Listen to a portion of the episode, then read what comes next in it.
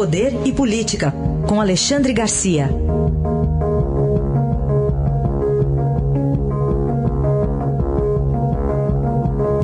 Às 8 horas e 47 minutos. Muito bom dia, Alexandre, tudo bem? Bom dia, Manuel Bonfim, tudo bem? Começar falando aqui sobre essa tentativa da Boeing em comprar a brasileira Embraer, Alexandre. Pois é, engraçado que a gente só ficou sabendo pelo Wall Street Journal, né? Depois é que confirmaram.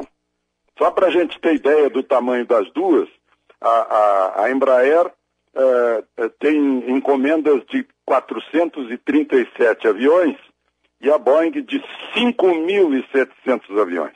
Eu, eu, eu quis falar sobre isso porque, de certa forma, eu participei, né, acompanhei, pelo menos, a, a, criação da Embraer. 1971, lá vão 46 anos, um dos pais da Embraer, meu amigo até hoje, Osiris Silva, me contava das dificuldades, dos desafios, das viagens aos Estados Unidos, a vários países, né, para ter as licenças e tal, e conseguir fabricar o bandeirante.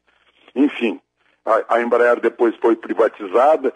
E hoje o desafio é o seguinte: o, o, principal concorrente mundial da Embraer, que fabrica aviões do mesmo porte, a canadense Bombardier, está associada com a Airbus. E pode, isso é um trunfo contra a Embraer.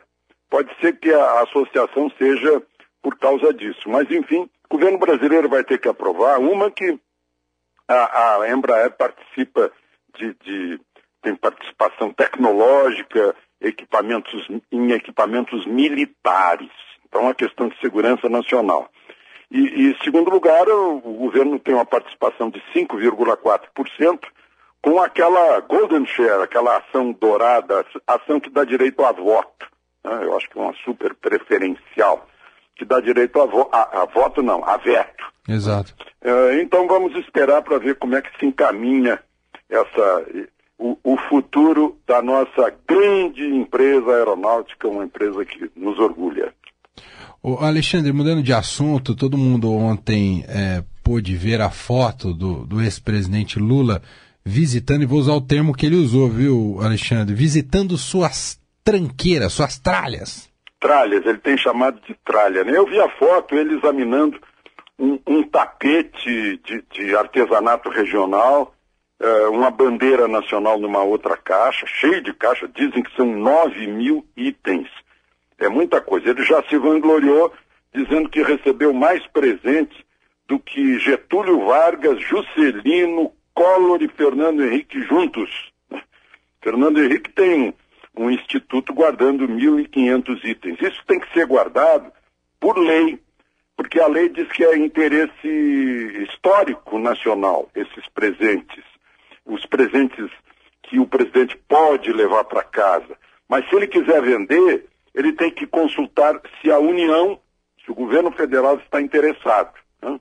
Porque pode ser é, é, objeto de guarda em museu, né? em museu histórico.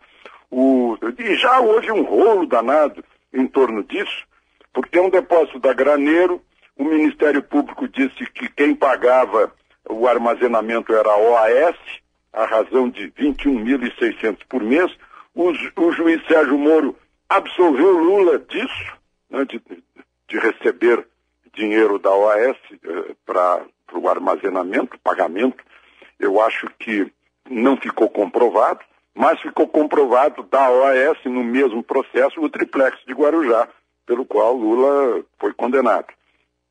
Enfim, essa, essa visita de ontem desperta toda essa história. Ele já teve que devolver por ordem judicial aquilo que ele recebeu em, em, em viagens e encontros entre chefes de Estado. Troca de presente entre chefes de Estado, diz a lei, o presente pertence ao Estado e não ao presidente pessoalmente. Então já teve que devolver aí eh, coroa, algum, joias, espadas, né, objetos valiosos recebidos de outros presidentes. Eu sei que ele recebeu, engano, um trono. Eu não sei onde é que está esse trono, se é, é, foi presente presidencial ou não. Se não foi, deve estar nesse depósito aí da Graneiro, que ele visitou ontem, junto com o presidente do Instituto Lula, o Paulo Okamoto.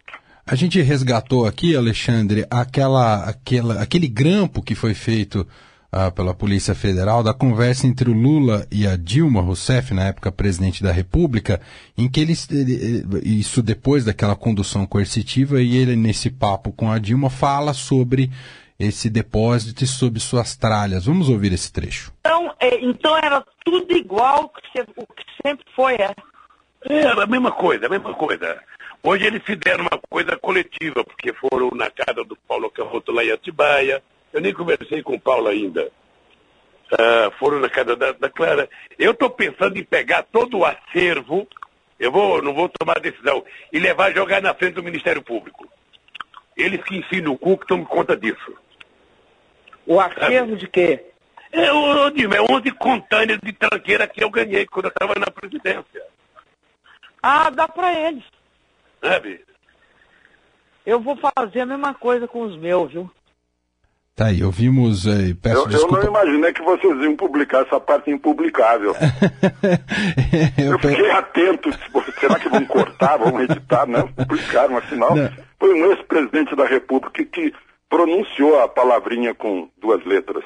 Exato, não, e até não, eu, eu executei isso no começo do jornal, pedi desculpas ao ouvinte do Jornal Dourado pela indelicadeza do, do presidente, mas enfim, tá aí o registro ah, de como ele. Os oito containers de tranqueiras, como disse aí o, o ex-presidente Lula. Para a gente fechar, Alexandre, você queria comentar aqui a morte do ex-governador de Minas Gerais, Francelino Pereira, é isso? Pois é, meio atrasado porque eu esqueci, ele, enfim, recebeu todas as homenagens em Minas Gerais como ex-governador. Uh, eu lembro que muitos mineiros diziam assim, que vergonha, né, a gente ser governado por um piauiense. É, é um piauiense como outros, como Carlos Castelo Branco, como tantos outros que foram estudar em Belo Horizonte. Lá se formaram em Direito, né? Saíram jornalistas, como foi o caso de Francilino Pereira, advogado e jornalista, autor de livro, membro da Academia Mineira de Letras, que é uma academia muito prestigiada. E, enfim, ele tem uma história no Brasil. E eu, eu testemunhei essa história nos anos 70 ele presidente do maior partido político do Ocidente, como ele dizia, que era a Arena. Naquele tempo nós tínhamos dois partidos, a Arena, que era governista, e o MDB, que era a oposição. E o MDB voltou a ser o MDB, né, uhum. depois de ter eh, se transformado em PMDB. Acaba de voltar, não sei se é saudosismo ou na busca de, de acertos, a ser MDB. Mas a outra frase do, do Francilino não é da Legião Urbana, não, é do Francilino. Que país é esse? Né? Ele, ele perguntando sobre todos os paradoxos desse país que continuam hoje, né? Lançou essa, essa frase que ficou famosa. Enfim, morreu com 98 anos. Foi ainda um político dos tempos em que fazia-se uma política mais inteligente que hoje. Hoje parece que funciona um pouco a truculência, né? é, respaldada pela corrupção. houve, sem dúvida, houve uma mudança para menor qualidade da política em relação a, aos tempos de Francilino, o piauiense, que presidiu o maior partido político do Ocidente e depois governou Minas Gerais, foi deputado várias vezes, foi senador.